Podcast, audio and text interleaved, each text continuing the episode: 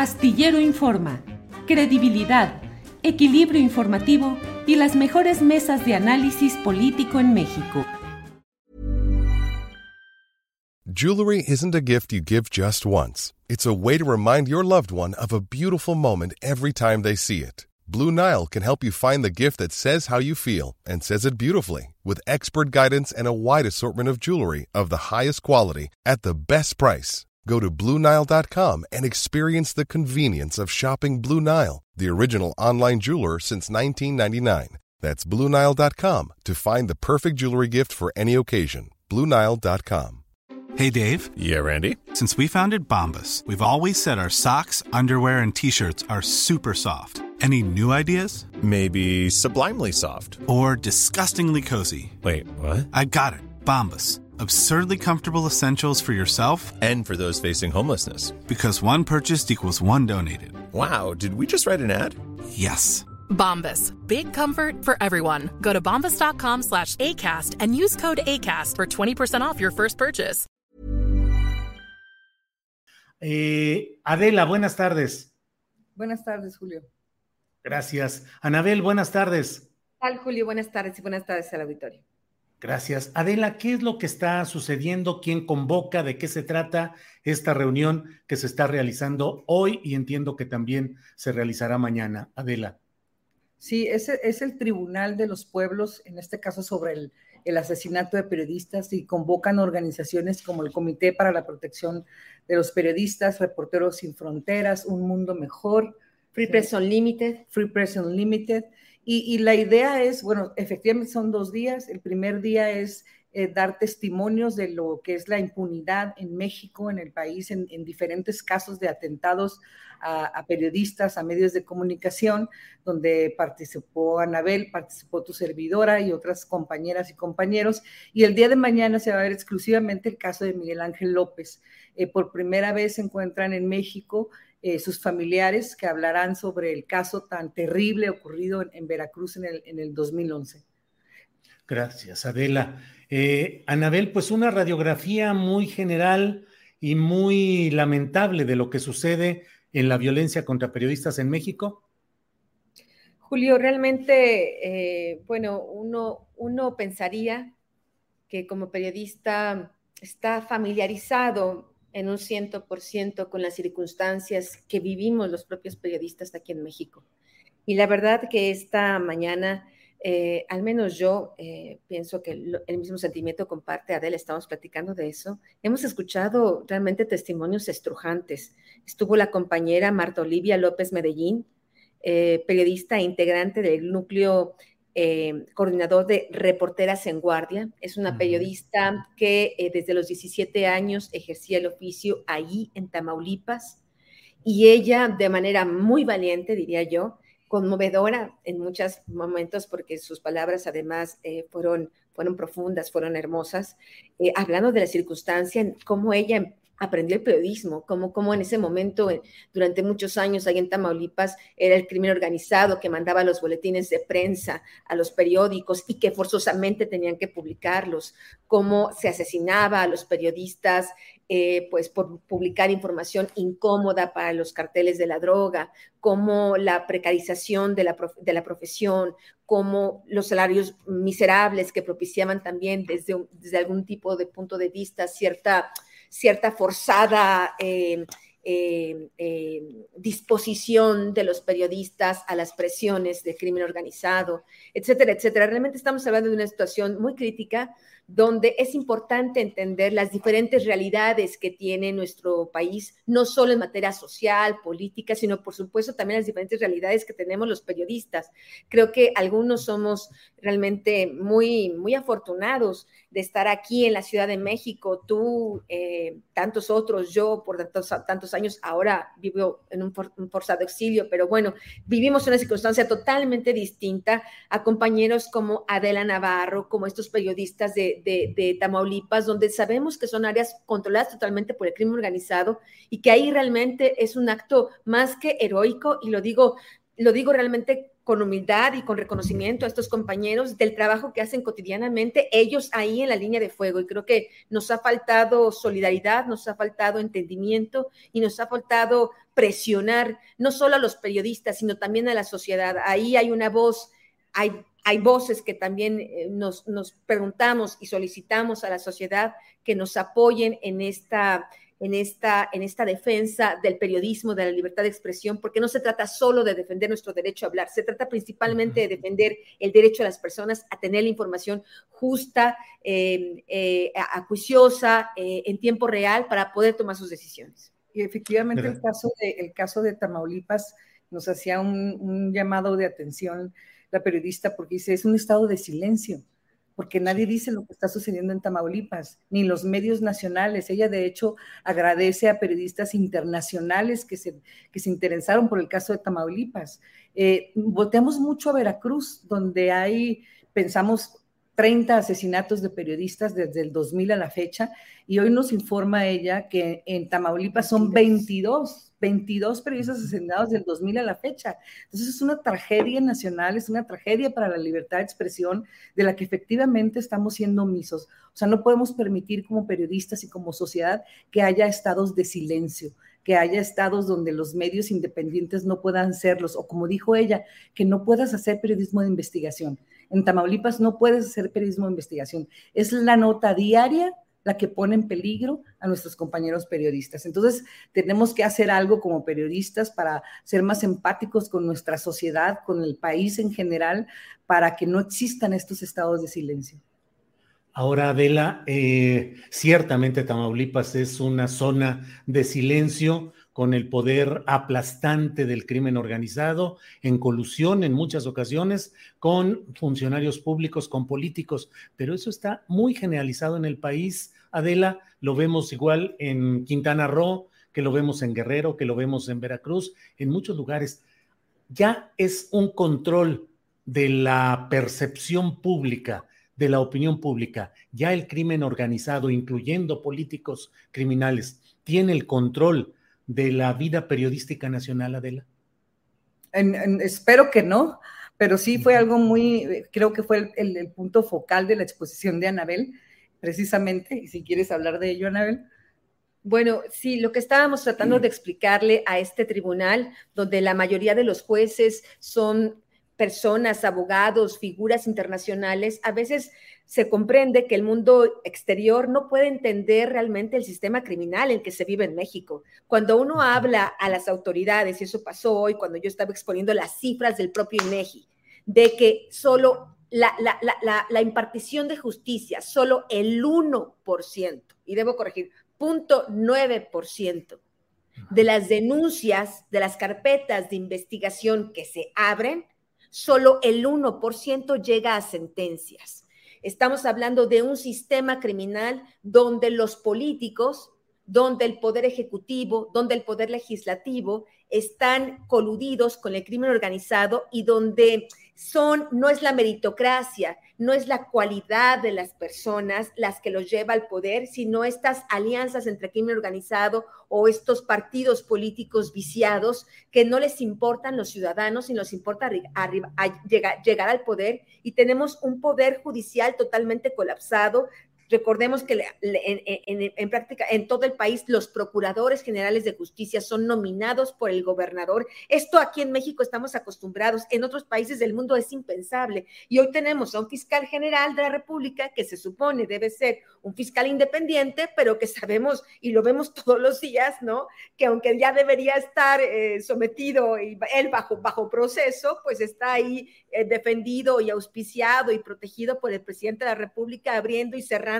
expedientes o guardándolos en un cajón a conveniencia del Poder Ejecutivo. Entonces estamos hablando realmente de una crisis terrible que propicia justamente estos espacios de silencio. La compañera de Tamaulipas, y perdón que regrese al tema, pero es importante entender hasta qué nivel puede llegar el control de el, crimen organizado coludido con el poder. Ella hablaba, por ejemplo, que hace, hace algunos años eh, iba a publicarse una noticia a ocho columnas del aumento del agua, del costo del agua en Ciudad Victoria, Tamaulipas. Ya tenían armado el, periódico, iba a salir en ocho columnas el aumento del agua, que por supuesto es una noticia fundamental para los pues ciudadanos. los ciudadanos necesitan saber si va a aumentar el agua o no, y cuáles son las razones, etcétera, etcétera. Bueno, no pudieron publicarlo porque un cártel mandó la instrucción de que ni siquiera eso podían publicar. ¿Te imaginas este tipo de silencios? El mayor afectado es la sociedad que ni siquiera puede tener de verdad acceso al conocimiento de si va a aumentar el agua. Y te pongo el caso de Baja California, donde hay impunidad y donde, por ejemplo, el exgobernador Jaime Bonilla Valdés puso a su compadre de fiscal general de la República, del Estado, durante los dos años que duró su, su mandato. Entonces, cuando llegan las denuncias contra, contra Jaime Bonilla, Lourdes Maldonado, de hecho, interpuso unas denuncias en la Fiscalía General del Estado de Baja California por abuso de autoridad y abuso de poder, porque le estaba obstaculizando su litigio eh, laboral y esa denuncia fue desaparecida por el, por el fiscal y por unos subfiscales, pues porque el compadre del gobernador y los jueces que entraron durante ese bienio también, que fueron seleccionados, o los magistrados del Poder Judicial, que fueron seleccionados por el gobernador, exgobernador Jaime Monilla y, y su compadre, el fiscal, pues a quién van a investigar. En estos momentos, uno de los sospechosos del crimen de Lourdes Maldonado, la periodista, es Jaime Bonilla, pero nadie lo está investigando. Ni la, ni la Fiscalía del Estado y obviamente el Poder Judicial tampoco. Entonces, es otro ejemplo de cómo esta, esta red de complicidades que hay al momento de seleccionar si el Ejecutivo manda una terna al Legislativo y el Legislativo designa, pero al final todo está girando a la figura del Ejecutivo y el Ejecutivo tiene sus redes criminales también que le están eh, influyendo para la toma de decisiones. Entonces, en ese caso tenemos muchos en la impunidad. Eh, la mayoría de los asesinatos de periodistas que ocurren en los estados, que las investigaciones continúan en los estados o que fueron atraídas por la, por la entonces PGR o ahora la FGR, eh, cuentan con la complicidad de policías ministeriales, de policías preventivos y que no permiten avanzar en las investigaciones. Por eso, el 98% de los asesinatos de periodistas permanecen en la impunidad precisamente. Gracias, Adela. Anabel, y pues el gobierno federal particularmente tiene un sistema, un mecanismo de protección a periodistas y a defensores de derechos humanos. Cada vez está más extendida la militarización en el país, que podría hacer suponer que habría pues una mayor vigilancia, cuidado a hechos delictivos en todo el país. Sin embargo, en estos tiempos de cambio, no sé qué opines, cambio con vaivenes y con claroscuros, pero no sé qué opines, pero pareciera que los periodistas seguimos, eh, sobre todo en esta base del periodismo de la cual estamos hablando, eh, seguimos eh, igual o peor, Anabel. Querido Julio, justamente aquí estamos analizando en este tribunal que esto que está pasando ahora, bueno, pues es, es justamente la...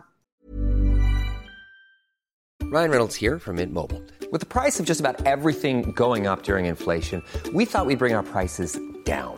So to help us, we brought in a reverse auctioneer, which is apparently a thing. Mint Mobile unlimited premium wireless. Ready to get 30, 30, bit to get 30, bit to get 20, 20, 20, bit to get 20, 20, bit to get 15, 15, 15, 15 just 15 bucks a month. So, Give it a try at mintmobile.com/switch. slash $45 up front for 3 months plus taxes and fees. Promo for new customers for limited time. Unlimited more than 40 gigabytes per month slows. Full terms at mintmobile.com. I'm Sandra, and I'm just the professional your small business was looking for, but you didn't hire me because you didn't use LinkedIn Jobs. LinkedIn has professionals you can't find anywhere else, including those who aren't actively looking for a new job but might be open to the perfect role, like me. In a given month, over 70% of LinkedIn users don't visit other leading job sites. So if you're not looking on LinkedIn, you'll miss out on great candidates like Sandra. Start hiring professionals like a professional. Post your free job on linkedin.com/people today. La, la, la, continuidad de un sistema criminal que viene atacando a los periodistas, porque en este momento, y estoy totalmente convencida de eso, los periodistas, tantos periodistas independientes que están en diferentes partes de la República haciendo su trabajo, son el único la única posibilidad de equilibrar, de hacer un balance, de contrarrestar el poder este judicial, legislativo y ejecutivo, pues que están coludidos, como ya hemos explicado. Por eso los periodistas en este momento, bueno, en este momento a lo largo de estos 20 años, se han convertido en el principal blanco de ataque, porque somos el, el, el, el cuarto factor que no está coludido con estos y que realmente hemos hecho en diferentes partes de la República, medios grandes, medios pequeños, eh, periodistas freelance, periodistas independientes, un trabajo realmente importante para denunciar la colusión, las corruptelas, los abusos de autoridad de estos tres poderes. Sin embargo, aunque sí es verdad que esto es el resultado de todo un proceso, yo sí pienso que estamos viviendo una de las épocas más negras estas, estas informaciones que estoy dando del 1% de, de solo de, de, de investigación, punto, punto 9% de, de averiguaciones previas que solo que terminan en sentencias, es de ahora, no desde, desde ahora, de este gobierno. Un gobierno que, encabezado por el Poder Ejecutivo, por el señor Andrés Manuel López Obrador, está criminalizando a los periodistas.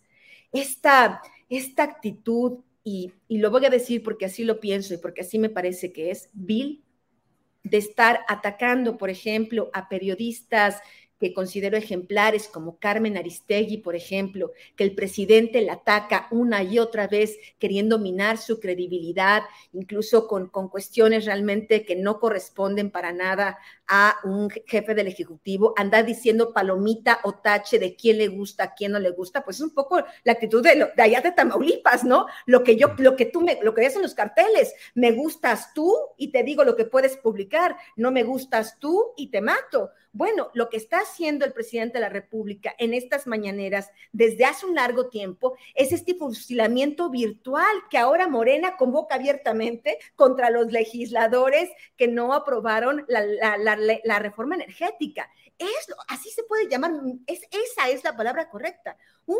fusilamiento virtual que el presidente de la República hace en las mañanas, en sus conferencias mañaneras, contra los periodistas o articulistas o comunicadores que no le gustan. Si bien es cierto, durante estos 20 años todos los presidentes han sido omisos, no han querido resolver los casos de los periodistas, al menos algunos guardaban hipócritamente las formas. No digo que les gustaba el periodismo de investigación, pero al menos no utilizaban la tribuna presidencial todos los días fusilando virtualmente a los periodistas. Esto no puede continuar. Alguien tiene que detener esto y esperemos que este tribunal al menos sirva para presionar para que esto deje de estar sucediendo. Adela, ¿coincides en esta conceptualización de un fusilamiento virtual del periodismo desde las instancias máximas del poder público? Eh, totalmente, Julio, lo he dicho en otras ocasiones, que la mañana del presidente Andrés Manuel López Obrador pasó de ser un ejercicio de acceso a la información a un ejercicio de inquisición hacia la prensa que no le es favorable. Y, no digamos que lo critican, Julio, sino a quien está eh, eh, investigando y publicando reportajes sobre las fallidas políticas públicas del gobierno de la República o sobre las incongruencias en el, en el, discurso de austeridad del presidente con la casa gris de su hijo en, en Houston, Texas. Entonces, no, no es una crítica sin sustento, es periodismo de investigación donde hay documentos, donde tienes estadística, donde tienes cifras, donde tienes datos, donde tienes información que tuvimos gracias a las instancias de acceso a la información y de transparencia. Entonces, por supuesto que es un fusilamiento, por supuesto que nos vulnera, más cuando venimos de una época que no ha concluido porque nadie la ha contenido, de que el periodista estaba entre dos fuegos, entre el fuego de las amenazas y las balas del narcotráfico, el crimen organizado, y las presiones y las amenazas de los gobiernos autoritarios locales o estatales. Entonces ahora súmale un tercer posicionamiento contra la prensa desde el púlpito presidencial, entonces por supuesto que nos vulnera más. Entonces sí es una situación muy difícil en estos momentos para la prensa mexicana. Este es el primer tribunal, hasta donde he entendido, que hacen sobre los asesinatos de periodistas. Se va a hacer otro en Siria y en Sri Lanka, pero el primer ejercicio inicia en México, porque México es el país que no está en un conflicto bélico donde más periodistas han sido asesinados. 30 en los últimos tres años, que son los que lleva el presidente López Obrador. Y muy pocas veces, Julio, lo has visto eh, condolerse sobre el caso. Eh, cuando el caso de Lourdes Maldonado, el asesinato de Lourdes Maldonado, como estaba implicado uno de sus más cercanos, fue la primera vez en, los asesinatos de periodistas de su administración que envía un grupo, un grupo de entre 30 y 50 personas de la Guardia Nacional, la Marina, el Ejército, la Fiscalía, lo que fue CISEN, la Secretaría de Seguridad, para que coadyuvaran con la, con la Fiscalía Estatal para aprender a los asesinos. Entonces aprendieron a los asesinos materiales o presuntos asesinos materiales, en el caso de Lourdes Maldonado en el caso de Margarita. Entonces esto significa que sí se puede, que el presidente sí puede actuar en acabar con la impunidad en los casos de los periodistas asesinados, pero nada más lo hace cuando le conviene. Y en este caso fue exclusivamente porque estaba siendo mencionado Jaime Bonilla a las siguientes semanas del asesinato, el propio presidente se gira a Baja California y se erige juez y exonera a Jaime Bonilla. Dice, no tiene nada que ver con el asesinato, Jaime Bonilla, no hay pruebas, no hay nada, cuando es una investigación que está en proceso. Recordemos que en el caso de Lourdes, uno de los autores materiales o presuntos autores materiales es un muchacho de 18 años. Y hasta este momento estos dos supuestos asesinos no han podido explicar el, móvil. Digo, el, móvil de por qué van planeando y, y matan a, Lourdes. Si bien es en este sentido, hay dos detenidos, el caso no está resuelto porque falta el, autor mm, eh, intelectual ellos dispararon aparentemente, ni siquiera hay una certeza absoluta. Pero ¿quién los manda ahí? Un muchacho de 18 años que tenía que estar ahí, solo va ahí pues porque le ordenan, ¿verdad? Y ahí es donde está muy grave esta exoneración a priori que ha hecho el presidente, porque la propia, o sea, fíjate qué grave y qué conmovedor. La compañera Lourdes fue a la conferencia mañanera. Ella fue como víctima, aún viva, y admitió a quién le tenía miedo. No dijo que un cartel de la droga, no dijo que una banda, no dijo que el presidente municipal. Ella dijo claramente a quién le tenía miedo y que tenía por su vida. Y tenía miedo a Jaime Bonilla. A Jaime Bonilla. Sí, eh, Adela y Anabel, lamento que la transmisión está con cierto eh, defecto y se oye un poco entrecortado, pero pues creo que en lo general a reserva de lo que deseen agregar Adela o Anabel. Creo que está planteado todo este tema en el cual eh, pues se están exponiendo lo esencial de lo que está sucediendo hoy en el periodismo mexicano. Adela, Anabel, si desean agregar algo más, espero que se mejore un poquito el sonido. Pues eh, solamente, Julio, decir que este, este tema que, tiene que ver con, los periodistas es un tema que va mucho más allá de eso es un que tiene que ver con el derecho de las personas a tener información. El control autoritario, ya sea de grupos criminales, de grupos políticos o de, grupos económicos, está principalmente en día a través de la información. Si ellos controlan la información y callan o matan o silencian a los periodistas, la sociedad no puede, no puede vivir en la democracia. La libertad de expresión, la, la libertad de información, eh, es, un, es, un, es un bien elemental de la democracia. Bueno, pues gracias. Sí, Lo, que espero es que el presidente, que no es muy dado a, tener eh, o a responder a las peticiones externas, este Tribunal de Pueblo sobre los asesinatos de periodistas le haga entrar un poco en conciencia sobre lo que está sucediendo en México y que la comunidad internacional sí está observando, sí está actuando en consecuencia. Una última cosa que me, que me ahorita le comenta Adela, una cosa muy importante que se, que se dijo en la, inauguración del tribunal es que el tribunal llamó, buscó al gobierno federal a las instancias del mecanismo, a las instancias de la subsecretaría de Derechos Humanos, a la presidencia, a la, fiscalía, que vinieran, que mandaran un representante en defensa del que nos explique por qué el gobierno no debería ser enjuiciado en este tribunal. Cero. Nadie respondió la llamada. No hay nadie del gobierno de México que hoy pueda darnos su versión de las cosas. No quisieron venir. Pues Adela, Anabel, gracias por esta plática. Lamento que al final haya habido estos problemas de transmisión eh, por fallas de Internet, pero pues estaremos atentos. Mañana voy a buscar entrevistar también a nuestra compañera Marta Olivia que frecuentemente tiene participación en este programa para seguir dando eh, atención a lo que se está discutiendo en estos días. Eh, lamento estas fallas de Internet, pero Adela, Anabel, gracias y seguimos en contacto. Gracias. Gracias. Hey, it's Danny Pellegrino from Everything Iconic. Ready to upgrade your style game without blowing your budget? Check out Quince. They've got all the good stuff shirts and polos, activewear, and fine leather goods, all at 50 to 80% less than other high end brands. And the best part? They're all about safe, ethical, and responsible manufacturing. Get that luxury vibe without the luxury price tag. Hit up quince.com slash upgrade for free shipping and 365 day returns on your next order. That's quince.com slash upgrade. Hi, I'm Daniel, founder of Pretty Litter. Did you know cats tend to hide symptoms of sickness and pain? I learned this the hard way after losing my cat, Gingy. So I created Pretty Litter, a health monitoring litter that helps detect early signs of illness by changing colors, saving you money and potentially your cat's life. Pretty Litter is veterinarian developed, and it's the easiest way to keep tabs on your fur baby's health right at home. Go to prettylitter.com and use code ACAST for 20% off your first order and a free cat toy. Terms and conditions apply. See site for details. Para que te enteres del próximo noticiero, suscríbete y dale follow en Apple, Spotify, Amazon Music, Google o donde sea que escuches podcast. Te invitamos a visitar nuestra página julioastillero.com.